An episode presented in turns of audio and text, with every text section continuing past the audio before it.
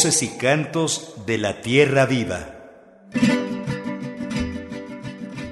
Muy buenos días. Sean bienvenidas y bienvenidos a la emisión de hoy, viernes primero de abril del 2022, de Voces y cantos de la tierra viva.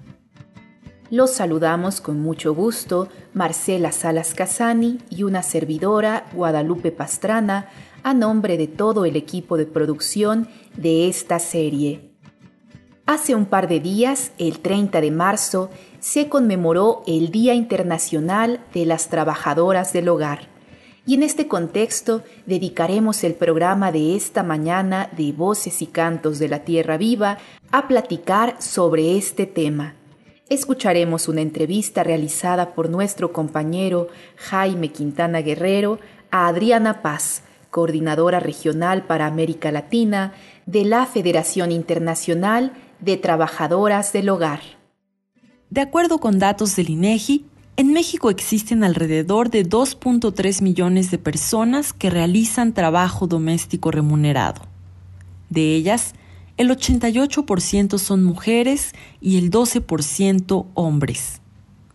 Es decir, en el país hay 1.8 millones de trabajadoras del hogar que en promedio trabajan 30 horas a la semana y reciben un ingreso de 38 pesos por hora. Además, su edad promedio es de 44 años y su nivel promedio de escolaridad es de 8.2 años, lo equivalente al segundo grado de secundaria. Es necesario mencionar también que de cada 100 trabajadoras del hogar, 99 prestan sus servicios sin un contrato escrito y solo 4 de cada 100 tienen acceso a servicios de salud. Además, durante esta pandemia de COVID-19, las trabajadoras del hogar fueron uno de los sectores más afectados. En muchos casos, fueron despedidas u obligadas a trabajar en confinamiento junto a sus empleadores. El trabajo doméstico, a pesar de ser junto al trabajo sexual uno de los primeros trabajos de la humanidad, fue reconocido como trabajo hace apenas unos años, en el 2011, con la adopción por parte de la Conferencia Internacional del Trabajo de la Organización Internacional del Trabajo del Convenio 189 sobre el trabajo decente para las trabajadoras y los trabajadores domésticos un logro que se obtuvo después de décadas de lucha por parte de trabajadoras domésticas de todo el mundo y que sienta las bases para la promoción y protección de sus derechos. Escuchemos la primera parte de la entrevista con Adriana Paz. En este fragmento nos habla, a modo de introducción, de qué es la Federación Internacional de Trabajadoras del Hogar. Bueno, mi nombre es Adriana Paz, yo soy coordinadora regional para América Latina para la Federación Internacional de Trabajadoras del Hogar. La federación es una asociación, federación global que agrupa a más de un medio millón de trabajadoras del hogar o trabajadoras domésticas de manera individual, que está en 84 países del mundo y tenemos como a 79 organizaciones sindicales en Norteamérica, Latinoamérica, el Caribe, Asia, África, Medio Oriente y Norte de África y Europa. Esta federación surge en 2013, si bien antes era una red internacional de trabajadoras del hogar, tenía una vida como de 10-15 años que fue una red y después de conseguir una victoria histórica importante para el movimiento a nivel global, se trata de la adopción de la Convención 189 de la Organización Internacional del Trabajo, que es sobre trabajo decente para trabajadoras del hogar.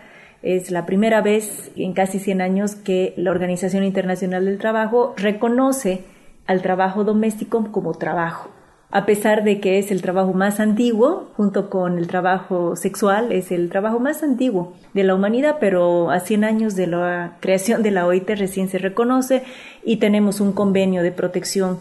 Con este gran logro, que no fue un logro de la OIT, sino fue un logro del movimiento mundial de trabajadoras del hogar, con este gran logro en 2011, la federación, o mejor dicho, la red, se plantea el siguiente paso y ahora dónde vamos.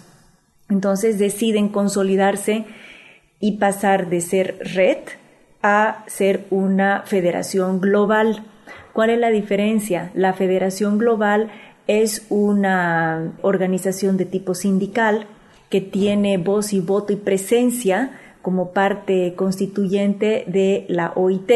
Entonces, ahora ellas tienen una voz, un asiento en la Organización Internacional del Trabajo, la cual tiene una estructura tripartita donde está la parte empleadora, la parte trabajadora y la parte de gobierno, ¿no? Entonces, el que las trabajadoras tengan voz, sean visibles en la estructura de la OIT, da una mayor fuerza política y un músculo organizativo. Entonces es un paso enorme el pasar de ser de red a federación, pero como digo, la organización de trabajadoras del hogar es muy antigua y sobre todo en la región latinoamericana tiene 100 años de tradición organizativa de base.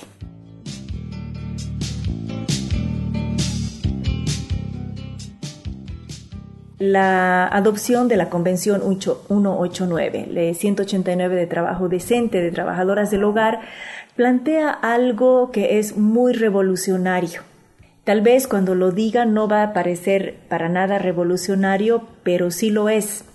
Lo que plantea la Convención 189 es que este sector de trabajadores y trabajadoras tiene de ahora en adelante los mismos derechos la misma igualdad de condiciones que cualquier otro tipo de sector de trabajadores. Parecería de que no es revolucionario, pero sí lo es. ¿Por qué? Porque como casi 500 años, el trabajo del hogar, el trabajo doméstico, no ha sido considerado trabajo.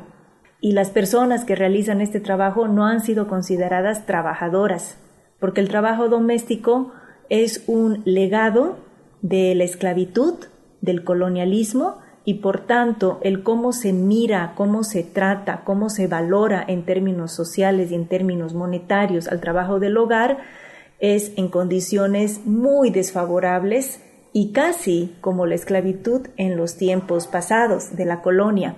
Entonces, esa mentalidad colonial, esclavista y patriarcal prevalece hasta hoy en día. Es por eso que a la OIT le tomó 100 años el hacer un convenio que reconoce a este trabajo como un trabajo importante y un trabajo que debe ser mirado en la misma igualdad de condiciones que cualquier otro trabajo, que el trabajo de los mineros, que el trabajo de los telefonistas, que el trabajo de los petroleros, el trabajo de los profesores, el trabajo de cualquier tipo de sector que tú quieras pensar, ¿no? Entonces, este convenio no viene como resultado de la reflexión de los gobiernos o la reflexión de la OIT, sino que viene de la lucha de las trabajadoras, sobre todo latinoamericanas, que en los años 80 ellas ya comenzaron a plantearle y demandarle a OIT que mire a este sector de trabajo así como lucharon también para que hayan normas contra el trabajo infantil, grupos de trabajadores que nunca han sido pensados como trabajadores, ahora sí se insertan en la casa oficial del trabajo, como es la OIT, ¿no? Entonces, este es un logro que fácilmente viene desde los años 80, pero la organización y otros logros no a nivel internacional, pero sí a nivel regional y nacional, en la región latinoamericana se vienen dando este, también desde los años este, 30.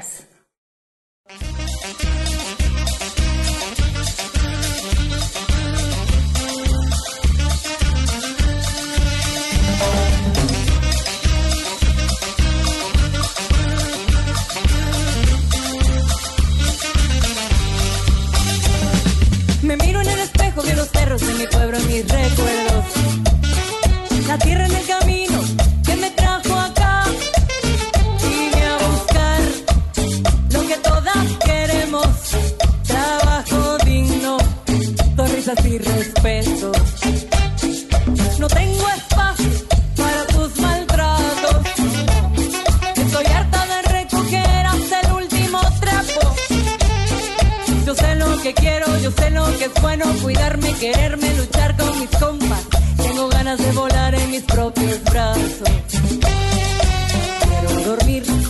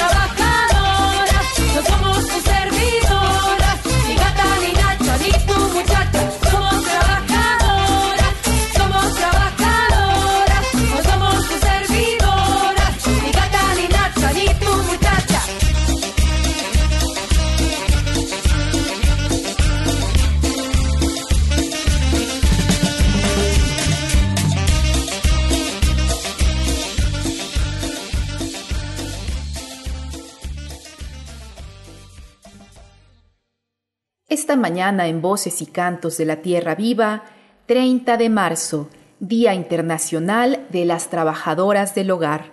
Nada para nosotras sin nosotras. Estamos escuchando una entrevista con Adriana Paz, coordinadora regional para América Latina de la Federación Internacional de Trabajadoras del Hogar. Los invitamos, las invitamos a comunicarse con nosotros esta mañana. Cuéntenos, ¿qué opinan sobre el trabajo doméstico remunerado?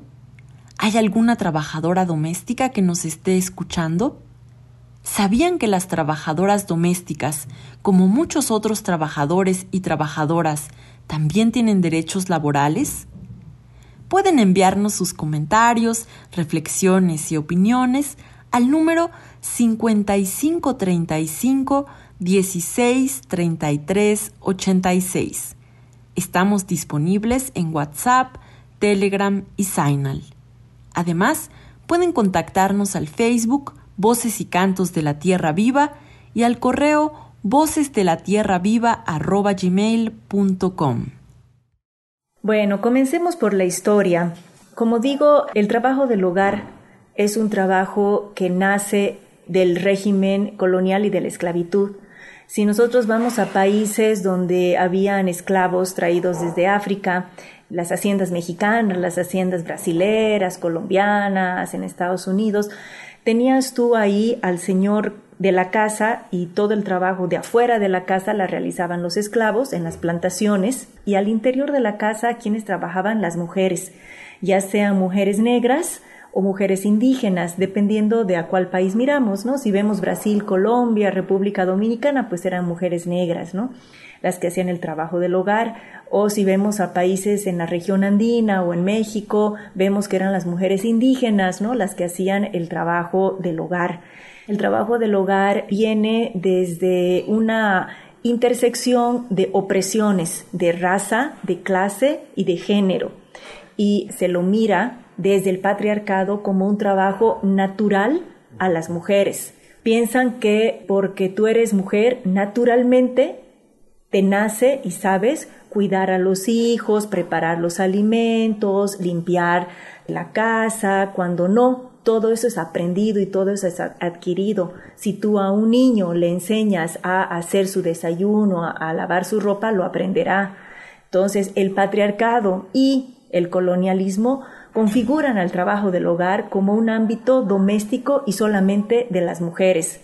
Y como es algo que tú no necesitas ir a la universidad para aprender a barrer, a limpiar, a cocinar, se supone que porque eres mujer lo sabes hacer, entonces, ¿para qué te voy a pagar si es que es algo que tú no fuiste a la universidad para aprender a hacerlo y es algo que además naturalmente, porque lo dice Dios y porque dice la colonia, tú lo haces. Entonces, esto hace de que siempre haya sido mirado así. Las compañeras, el movimiento latinoamericano, voy a hablar más de América Latina, ellas comienzan a emanciparse desde los años 30. Podemos ver los primeros sindicatos de trabajadoras domésticas en Bolivia y en Brasil. En Bolivia, por ejemplo, en 1935 tenemos el primer sindicato era el sindicato de culinarias. En aquella época ellas así se llamaban, culinarias las que hacen de comer, ¿no? La cocina. Estaban organizadas bajo el liderazgo de una chola. Una chola es una mujer indígena que vive en la ciudad, una chola aymara indígena, Petronila Infante, que tenía una tradición anarcosindicalista. Y ella comienza a organizar a las culinarias demandando cosas que hasta el día de hoy siguen demandando. Por ejemplo, jornada laboral con horas determinadas, ocho horas, que la jornada nocturna sea reconocida y sea pagada, libertad de prensa, libertad de expresión y que la sustitución del trabajo doméstica por empleada doméstica, porque en el español la palabra doméstica hace alusión a un animal domesticado. Si bien son demandas estrictamente laborales, también vemos demandas de reconocimiento, dignidad y respeto. Bolivia es uno de los primeros sindicatos liderado por, por mujeres indígenas, porque quienes son las trabajadoras del hogar en países andinos son indígenas, ¿no? Que son miradas como menos, una categoría menos que humana, ¿no? Ya ves que los indígenas por la colonia eran considerados no humanos, al igual que los negros, ¿no? Este, nosotros no teníamos alma, pues, ¿no? Para la mirada de los colonizadores. Este sindicato en Bolivia luego es el sindicato fundador de la Federación Obrera Femenina. Ya se comienzan a articular las otras mujeres también trabajadoras, pero lideradas por las culinarias, y la Federación Obrera Femenina luego es la piedra fundacional para la Central Obrera Boliviana que conocemos hoy en día. En Brasil sucede algo parecido. Vemos el primer sindicato en 1936, liderado por una negra, Laudelina Campos de Melo, que era militante del Partido Comunista Negro facción clandestina, porque claro, los negros no podían organizarse en, en partidos políticos y bueno, eran comunistas, pero eran la facción negra clandestina. Entonces, Laudelina, militante política, pero también trabajadora del hogar, comienza a organizar en Sao Paulo al primer sindicato y después sus demandas eran similares a las de las bolivianas, ocho horas de trabajo, reconocimiento de las horas nocturnas, que el trabajo del hogar sea considerado trabajo, que esté incluido en las leyes de protección laboral, en la ley federal del trabajo, y así sus demandas cada vez son más sofisticadas y más articuladas, pero siempre trayendo la dimensión de raza, clase y género. Una mujer indígena, una mujer negra no puede verse solamente como mujer porque su opresión está también mediada por su raza y por su clase, porque en este caso, ¿quiénes son las empleadoras son otras mujeres que explotan a otras mujeres, pero son mujeres blancas o mujeres criollas o mujeres mestizas que explotan a mujeres negras, a mujeres indígenas, a mujeres migrantes. Entonces aquí vemos las semillas de un feminismo tercermundista interseccional. Muchas veces pensamos que el feminismo viene de las europeas, de Simone de Beauvoir, no es cierto. Aquí podemos ver claramente, ¿no? Nuestras primeras feministas interseccionales que están ahí y que han definido la vida sindical de los países. Vemos estos primeros sindicatos y también Perú y Colombia y tienen, ¿no? Yo pongo como ejemplo solamente dos países que son los que conozco mejor y por cuestiones del tiempo no voy a hablar de todos los 15 países donde trabaja la federación, pero de los primeros sindicatos en 1930 Vemos después la primera Confederación Regional de Trabajadoras del Hogar a nivel mundial, que es en América Latina. En 1988 surge la CONALTRAO, la Confederación Latinoamericana y del Caribe de Trabajadoras del Hogar. En esa época donde no había eh, redes sociales, donde no había WhatsApp, ellas de manera así de base se juntan y tienen su primer encuentro en Bogotá, Colombia, en 1988, el 30 de marzo, y ahí se reúnen, se confederan, tienen una mirada regional e internacional de movimiento social porque dicen nuestras luchas son las mismas en cada país, debemos de unirnos, o sea, muy internacionalistas pues las compañeras, ¿no? En su visión política, y también ahí deciden que el 30 de marzo es el Día Internacional de las Trabajadoras del Hogar y lo celebran todos los países latinoamericanos e incluso muchos países han decretado feriado nacional. Así es en Perú, así es en Bolivia, así es en Colombia. En México no es así todavía, pero bueno, esperamos. Esto es como reconocimiento desde los estados, ¿no? De que así como existe el Día del Médico, el Día del, Maestro, así también debe de existir el Día de la Trabajadora del Hogar, ¿no? Entonces, en 1988 se confederan y son en este momento 25 organizaciones sindicales y asociaciones de trabajadoras del hogar confederadas en la figura de esta Confederación Latinoamericana.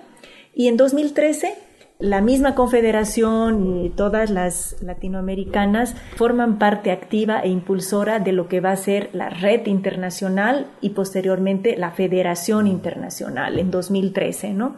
Así llegamos a ver por qué y cómo es que América Latina hoy en día presenta 15 ratificaciones de las 35 en el mundo de la Convención 189. ¿Qué significa ratificar un convenio? Cuando un convenio internacional se adopta en la OIT, todos los países miembros del sistema de Naciones Unidas lo deben de acatar y seguir. Pero un paso mayor incluso es que un gobierno lo ratifique. ¿Qué significa? Significa que se compromete a cambiar y reformar los marcos legales que excluyen y que no favorecen a este sector. Entonces, en América Latina tenemos 18 ratificaciones, no porque los gobiernos latinoamericanos sean conscientes del trabajo del hogar, sino porque ahí se ve el músculo político organizativo del movimiento de trabajadoras del hogar. Entonces, en esto estamos en América Latina con 15, 18 ratificaciones, con más de 40 reformas legales en los marcos legales, ampliaciones, por ejemplo, a la inclusión de la seguridad social, reconocimiento del salario mínimo. En México, particularmente en los últimos dos, tres años, han dado pasos importantes. Las compañeras mexicanas han logrado reformar la Ley Federal del Trabajo en su artículo 13 donde ahora las incluye, han logrado la ley de seguridad social que es obligatoria para el sector, han logrado la ratificación del convenio 189 y así en toda América Latina. Tenemos marcos legales de protección, tenemos reformas legales progresistas, no ideales, no perfectas, pero progresistas, que no las tiene África, que no las tiene Asia, que no las tiene Norteamérica, pero no significa que la realidad de ellas ha cambiado.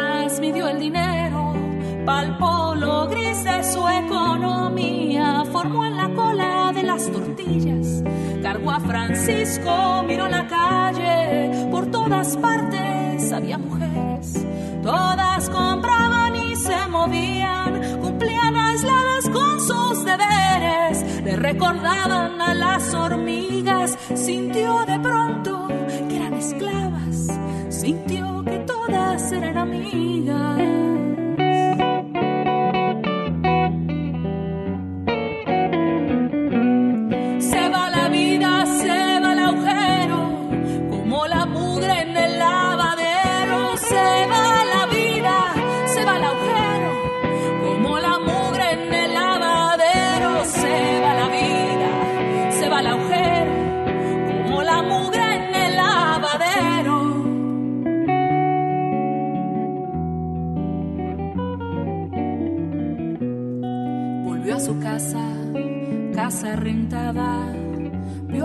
Amigas desde la entrada. Le dio a Francisco con qué jugar. Barrió los pisos, tendió las camas. Se vio al espejo, miró las canas.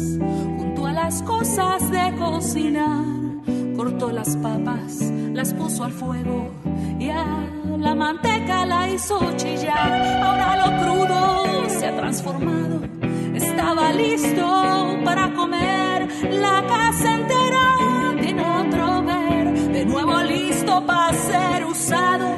Puso la mesa, sirvió a los niños, cambió pañales, cortó los panes, limpió de nuevo mesa y cocina. Le dio a Mercedes la medicina pidió su turno en los lavaderos, talló vestidos y pantalones, miró la ropa tendida al sol, como si ayer no se hubiera hecho la misma friega todos los días. Se caminaba de nuevo el trecho, sintió la vida como prisión, se le escapaba todo lo hecho.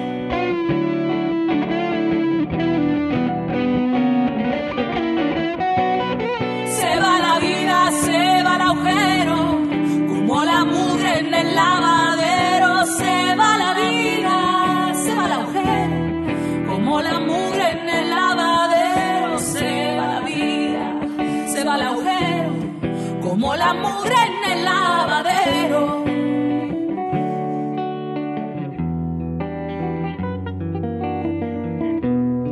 Cruzó palabra con sus vecinas.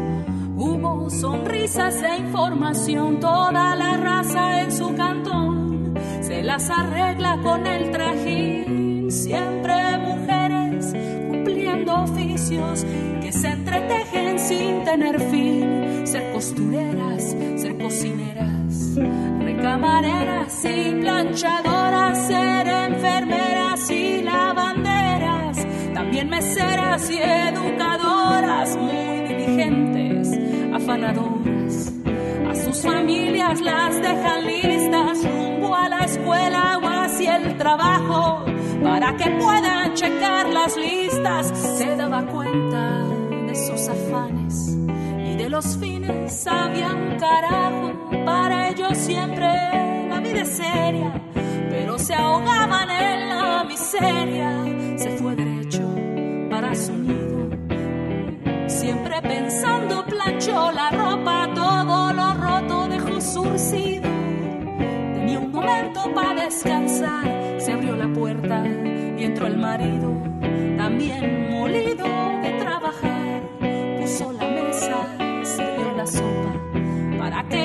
se no abrió la boca, salieron juntos y platicaron. Se habló de niños y de dinero, de las vecinas, de algún dolor, de los camiones y del patrón. Lavo los trastes, tiró basura, durmió a los niños, cambió pañales como aire que entra por la ranura. Los dos jugaron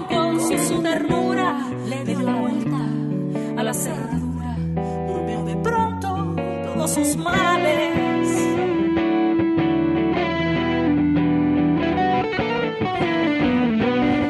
Se va la vida, se va el agujero, como la mugre en el lavadero. Se va la vida, se va el agujero, como la mugre en el lavadero. Se va la vida, se va el agujero, como la mugre. Hoy nos acompaña también Ricardo Montejano, coordinador de esta serie.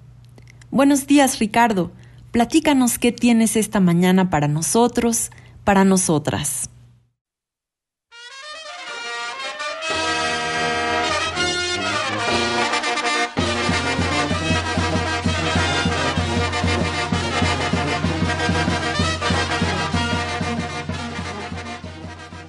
Muy buenos días.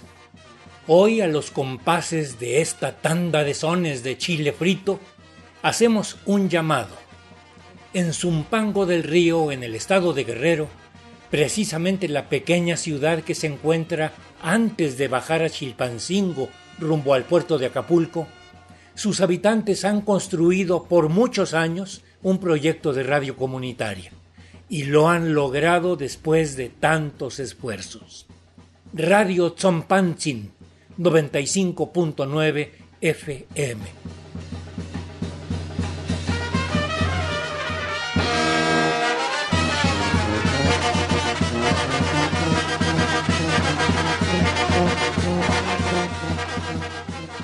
Consiguieron obtener el permiso de transmisión, lo cual muchos sabemos es un gran triunfo también.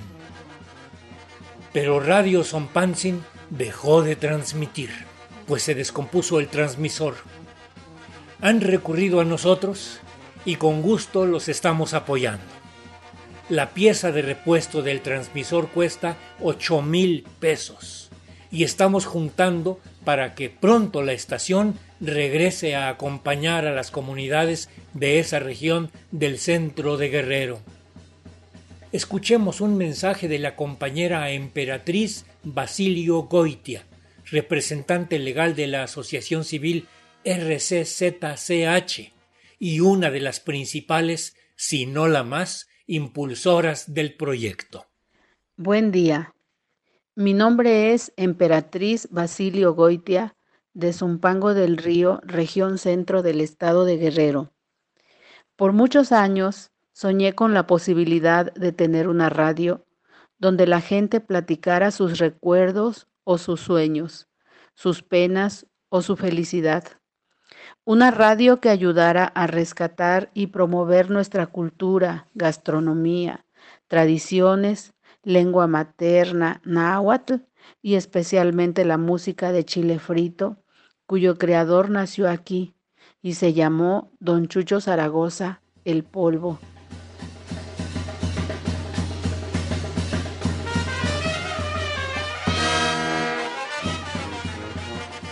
Después de varios años y con el apoyo de muchas personas, logramos el permiso. El 17 de diciembre del 2021 comenzamos a transmitir y a los pocos días nos sucedió la desgracia de que se descompuso el transmisor. Llevamos tres meses en silencio, buscando sin rendirnos la forma de arreglarlo. Ojalá lo logremos con su generosa solidaridad.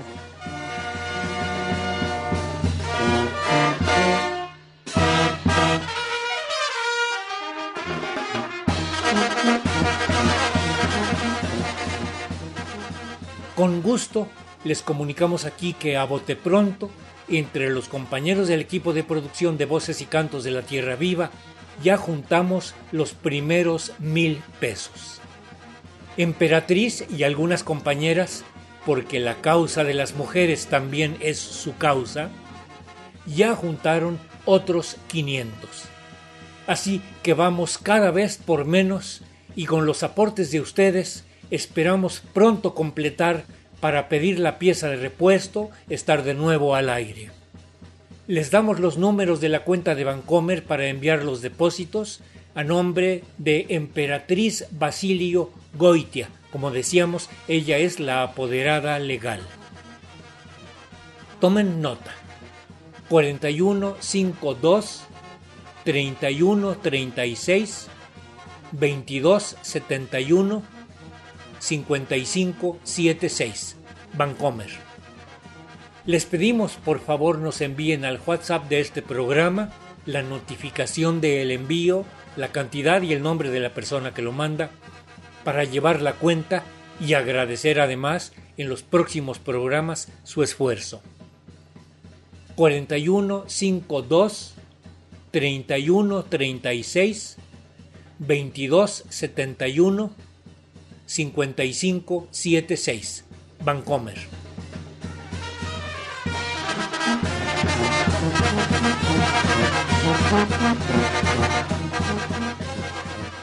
Estamos además organizando para el próximo día sábado 30 de abril, dentro de un mes prácticamente, un festival de apoyo en la Ciudad de México para acabar de recabar los fondos que se necesiten. Así que pronto tendremos un festival con la música de las bandas de Chile Frito y la palabra de algunos guardianes de la cultura que se conserva en el centro del estado de Guerrero. Aquí en la capital estará sonando la banda de Chile Frito.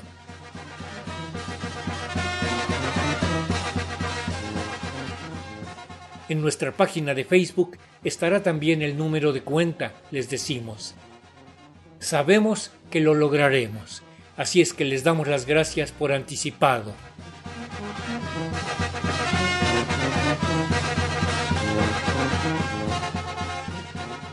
Que viva Radio Zompanzi.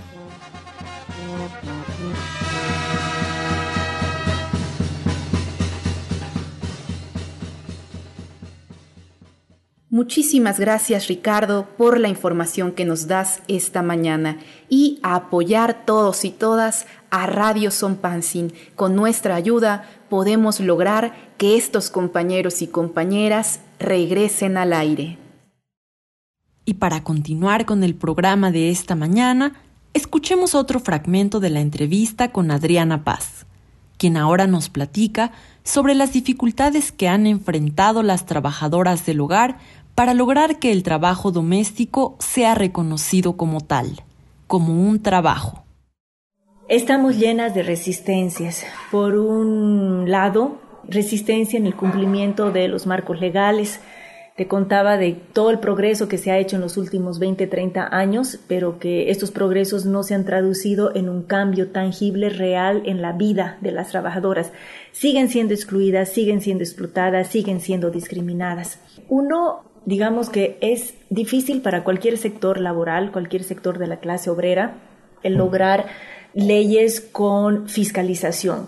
O sea, si una ley no tiene una manera de que se cumple, se fiscalice, se monitoree, está destinada a no cumplirse. Entonces, de toda la belleza de marcos legales que tenemos en América Latina, muy poquitos se cumplen porque no tienen un diseño de implementación, no tienen diente las leyes.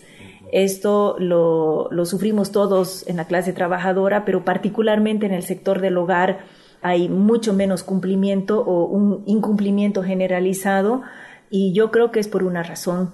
La colonización, el racismo, el patriarcado se expresan así hoy en día. La falta de la voluntad política de los legisladores, de los tomadores de decisión y los administrativos en diseñar políticas públicas que garanticen el cumplimiento de la ley y eh, el acceso efectivo y pleno a los derechos. ¿Por qué no les importa? Porque en el fondo todos somos empleadores. En América Latina o en el sur global no necesita ser una persona adinerada para tener una trabajadora del hogar, a diferencia de Europa, Norteamérica, donde si traes a una trabajadora del hogar es porque te sobra el dinero. Aquí no, aquí la clase media, incluso clase media baja, es empleadora, porque puede pagar, porque puede pagar, porque el salario mínimo es menos del mínimo. Entonces todos se dan el lujo de tener una trabajadora del hogar a costa de la pobreza de la familia de la trabajadora del hogar, ¿no? Entonces, todos nos somos empleadores y al mismo tiempo nadie somos empleadores. La resistencia, por ejemplo, en tener una estructura de negociación tripartita que tienen todos los sectores de la clase trabajadora no existe en el trabajo del hogar.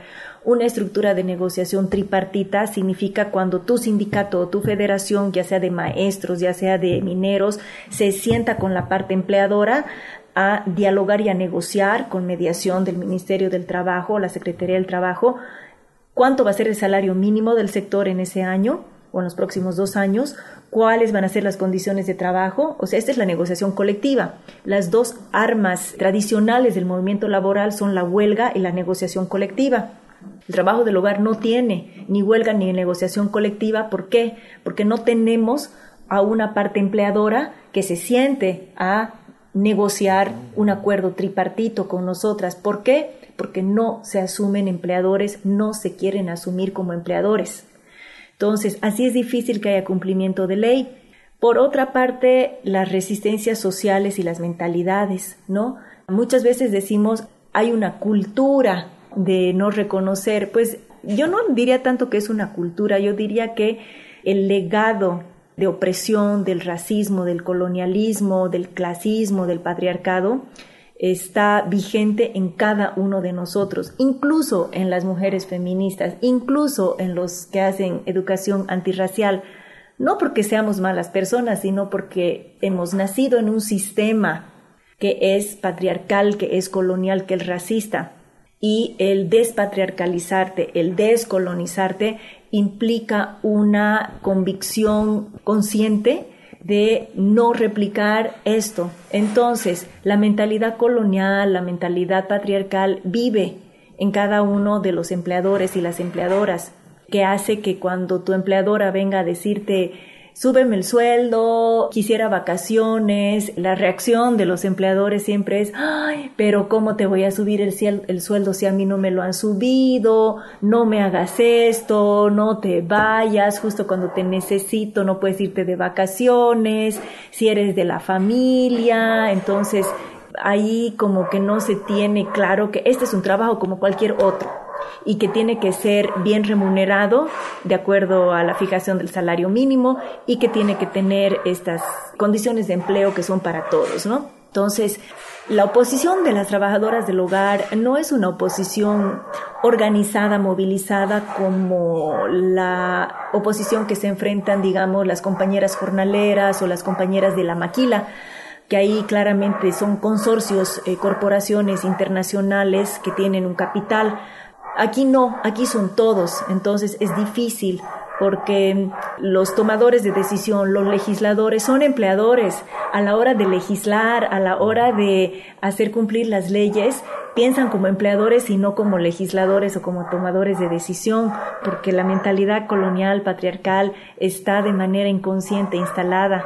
Entonces, mucho del trabajo de nosotras es dialogar y cambiar las narrativas porque la gente que dice no soy racista es la más racista. La gente que ni lo piensa es que ahí está. Entonces, el mirar a la trabajadora del hogar, que no es solamente una mujer, es una mujer negra, es una mujer indígena cuyo lenguaje, idioma no es el español como primer idioma, sino otro. Mirarla como una persona digna de todas las protecciones sociales y laborales como tú, eso todavía no sucede por estas expresiones vivas ¿no? del, racismo y el patriarcado. Le tocó nacer morena y otomí, torcer trenzar palma, ser de allí.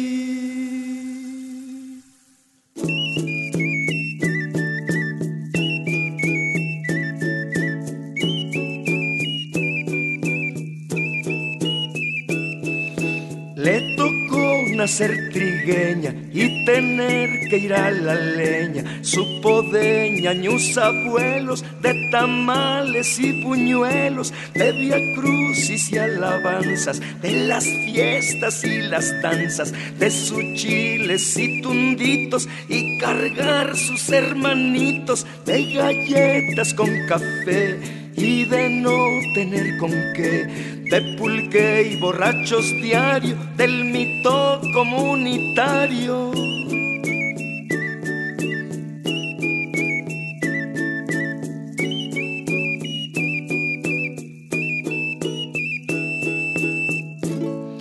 Laura, Laura se arriesgó, se fue a San José y Turbide, y algo se suma o divide que le picó. Mientras que lava el repollo, como que agarra otro rollo. Cambió de look y deporte, soñando con irse al norte, trabajando en una casa, la morena se la pasa. Le tocó nacer trigueña pero se soltó la greña. Sabe de ñaños abuelas y ahora de telenovelas, del rancho en que ella naciera y de música grupera. De ritos comunitarios y el show de los temerarios. De Via Crucis y tunditos de estudiar en ratitos. Quiere a la Virgen Morena, pero su ídolo es Elena. Se da color de las danzas y de políticos tranzas de los curas moralistas y caciques agiotistas, de la pobreza incrustada y hijos de la chiflada, del infierno de los frailes, pero no falla en los bailes. Se acuerda cuando rezaba y oye radio mientras lava, no deja sus oraciones y ya sabe que hay condones. Algo se afila o se amella y bien, entablarle una querella a quién, antropólogos la huella o tiene esta muchacha plebeya, ven, ha decidido ser ella. Amén. Como cada mañana, los invitamos, las invitamos a enviarnos sus comentarios, reflexiones y opiniones. Estamos platicando esta mañana sobre la lucha de las trabajadoras y trabajadores del hogar para hacer valer sus derechos, para lograr también el reconocimiento del trabajo doméstico remunerado como lo que es un trabajo. Nuestro número de contacto es 5535 16 33 86. Estamos disponibles en WhatsApp, Telegram y Signal. Además pueden escribirnos al Facebook Voces y Cantos de la Tierra Viva y al correo voces de la tierra viva Ahí, en nuestra página de Facebook, pueden encontrar los enlaces para escuchar todos los programas que hemos transmitido. Les comentamos esto porque la semana pasada, debido a un problema técnico, nuestro programa solo pudo ser transmitido a través del 96.5 de FM y no se escuchó en el 1060 de AM.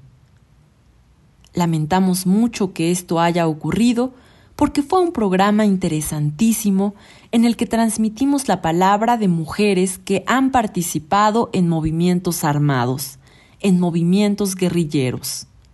Lo titulamos Veteranas del Fuego. Si no lo escucharon, pueden encontrarlo, como ya mencionamos, en el Facebook Voces y Cantos de la Tierra Viva y en la página de Radio Educación e-medioradio.edu.mx.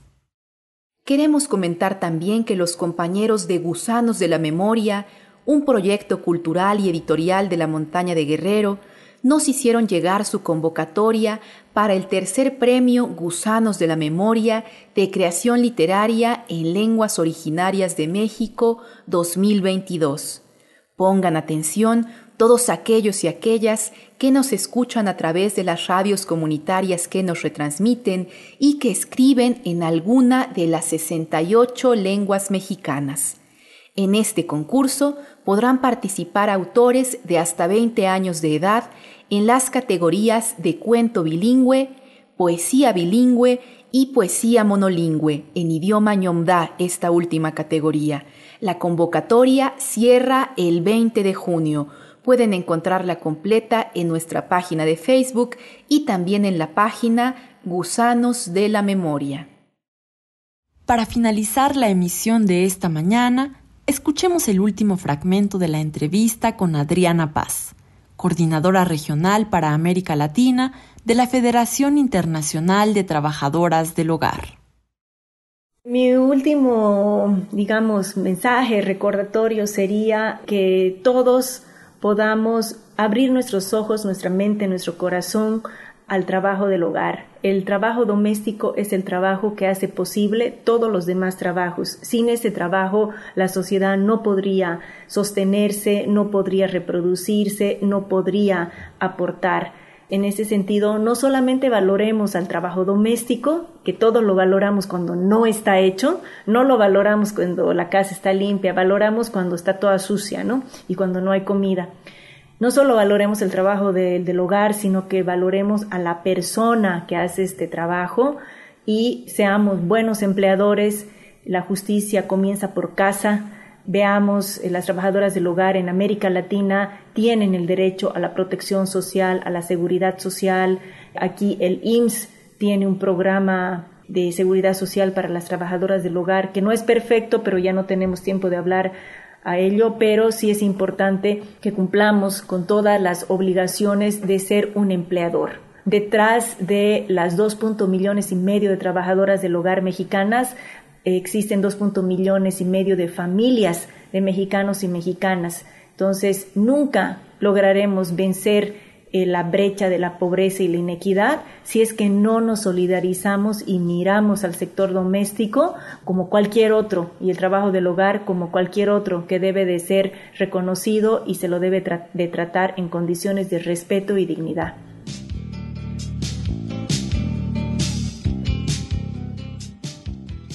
Como estamos haciendo esta transmisión desde México, voy a dar el, contacto de información del SINACTRAO, es el Sindicato Nacional de Trabajadoras y Trabajadores del Hogar, con sede en Ciudad de México, en Serapio Rendón. Voy a dar el, WhatsApp, el teléfono de una de las secretarias generales colegiadas, donde pueden ustedes contactar si están en la Ciudad de México o, eh, perdón, en, en México es el 55 1966 1355 Sinactrao. Todos los sindicatos tienen página en el Facebook, vayan Sinactrao con doble T y voy a dar la página de Facebook de la FIT, de la Federación Internacional de Trabajadoras del Hogar, porque si nos escriben ahí un mensaje, podríamos canalizarlas a alguno de los 25 sindicatos que tenemos en 16 países de la región. Eh, la página de Facebook de la Federación es I latina D de dedo W F Group el grupo de la federación. Está en sus siglas en inglés, pero ahí encuentran toda la actividad sindical y si mandan un mensaje ahí a este grupo IDWF Group, grupo, ahí podremos nosotras atenderlas porque son muchos sindicatos, creo que no me va a dar el tiempo de listarlos a todos, pero tenemos en todos los países de América Latina y si en Estados Unidos están escuchando, también en Estados Unidos tenemos afiliadas, hay muchas organizaciones, está la Alianza Nacional de Trabajadoras del Hogar, que agrupa como 50 asociaciones, allá no se pueden sindicalizar las compañeras, pero sí están agrupadas en asociaciones.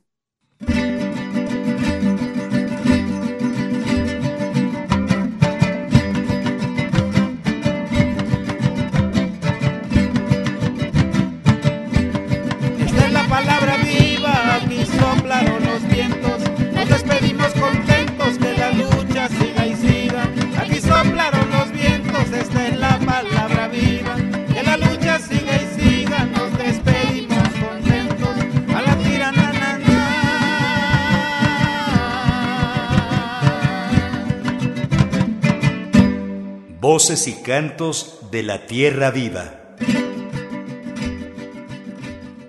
En la música escuchamos Somos Trabajadoras, canción de la Red de Trabajadoras Domésticas Remuneradas de Honduras, interpretada por Puras Mujeres, grupo musical hondureño. También escuchamos Se va la vida compañera, interpretada por Sofía Cachia y Laura La Morena, de Guillermo Velázquez y Los Leones de la Sierra de Jichú. En la asistencia de producción, Analía Herrera Gobea. En investigación, redes sociales y entrevista, Jaime Quintana Guerrero. En la coordinación de la serie y opinión, Ricardo Montejano. En la conducción, Marcela Salas Casani y una servidora, Guadalupe Pastrana, también a cargo del guion y la producción. Que pasen muy buenos días.